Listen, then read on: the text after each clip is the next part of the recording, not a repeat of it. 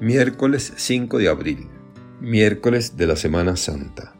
Evangelio según San Mateo, capítulo 26, versículos del 14 al 25. En aquel tiempo, uno de los doce, llamado Judas Iscariote, fue a ver a los sumos sacerdotes y les dijo, ¿Cuánto me dan si les entrego a Jesús? Ellos quedaron en darle treinta monedas de plata, y desde ese momento andaba buscando una oportunidad para entregárselo. El primer día de la fiesta de los panes ácimos, los discípulos se acercaron a Jesús y le preguntaron, ¿Dónde quieres que te preparemos la cena de Pascua? Él respondió, Vayan a la ciudad a casa de fulano y díganle, el maestro dice, mi hora está ya cerca, voy a celebrar la Pascua con mis discípulos en tu casa. Ellos hicieron lo que Jesús les había ordenado y prepararon la cena de Pascua. Al atardecer, se sentó a la mesa con los doce, y mientras cenaban les dijo, Yo les aseguro que uno de ustedes va a entregarme. Ellos se pusieron muy tristes y comenzaron a preguntarle uno por uno, ¿acaso soy yo, Señor? Él respondió, el que moja su pan en el mismo plato que yo, ese va a entregarme, porque el Hijo del Hombre va a morir, como está escrito de él pero ay de aquel por quien el Hijo del Hombre vaya a ser entregado. Más le valiera ser hombre haber nacido, más le valiera a ese hombre no haber nacido. Entonces preguntó Judas, el que lo iba a entregar, ¿acaso soy yo, maestro? Jesús le respondió, tú lo has dicho. Palabra del Señor. Gloria a ti, Señor Jesús. Reflexión. Otra vez, estamos frente a la moneda de dos caras.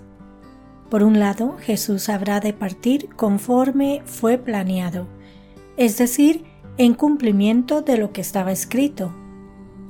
Esto quiere decir que en ello no hay nada improvisado, nada que debiera sorprendernos o cogernos desprevenidos. Jesús será crucificado, muerto, sepultado y al tercer día resucitará tal como está escrito. Esto tenía que ocurrir para que se cumplieran las escrituras. Pero tal parece que no tenía que ocurrir lo mismo con Judas, la otra cara. ¿Pudo Judas librarse de este papel? ¿Pudo haber escogido otra opción? Se nos ocurre que pudo haber evitado esta traición, lo que no hubiera impedido que Jesús cumpliera con su misión. Tal vez hubiera sido otro el que lo hubiera traicionado, o tal vez la exigencia hubiera venido de otro lado. El Señor, de todos modos, habría de seguir hasta el final con el plan de salvación, pero su muerte hubiera podido llegar de otra manera. De algún modo, el Señor nos confirma que no había nada que hacer, que era necesario su sacrificio para la salvación del mundo. Judas, en este caso, pero cualquier otro que lo hubiera traicionado, hubiera podido evitarlo. Sin embargo, la tentación, el error, la injusticia y el daño fueron de tales proporciones que más le hubiera valido no haber nacido. Él tenía que morir y resucitar para cumplir su misión. Alguien tenía que ser el causante mediato. Alguien tenía que confabularse. Alguien tenía que traicionarlo. Alguien tenía que entregarlo. Había varios a los que incomodaba y se la tenían jurada. Parecía más difícil encontrar a alguien entre los discípulos dispuesto a traicionarlo algunos tenían temor, otros estaban a la expectativa, pero todos huirían al incrementarse la presión y percibir la fragilidad con la que Cristo se disponía a afrontar esta amenaza. Pero fue Judas, el encargado del dinero, quien encontró más pronto la ocasión, además obteniendo un buen partido de ella. Así pone en evidencia que la ambición y especialmente el dinero y las ansias de riqueza son muy malos consejeros.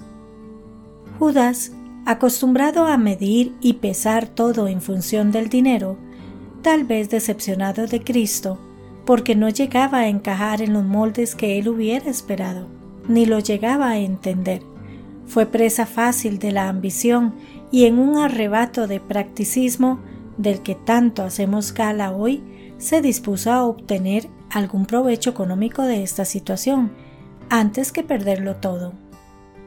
¿Cuántos obramos cotidianamente del mismo modo? Claro, hablamos de traición y nos parece totalmente reprochable y lejos de nuestro proceder.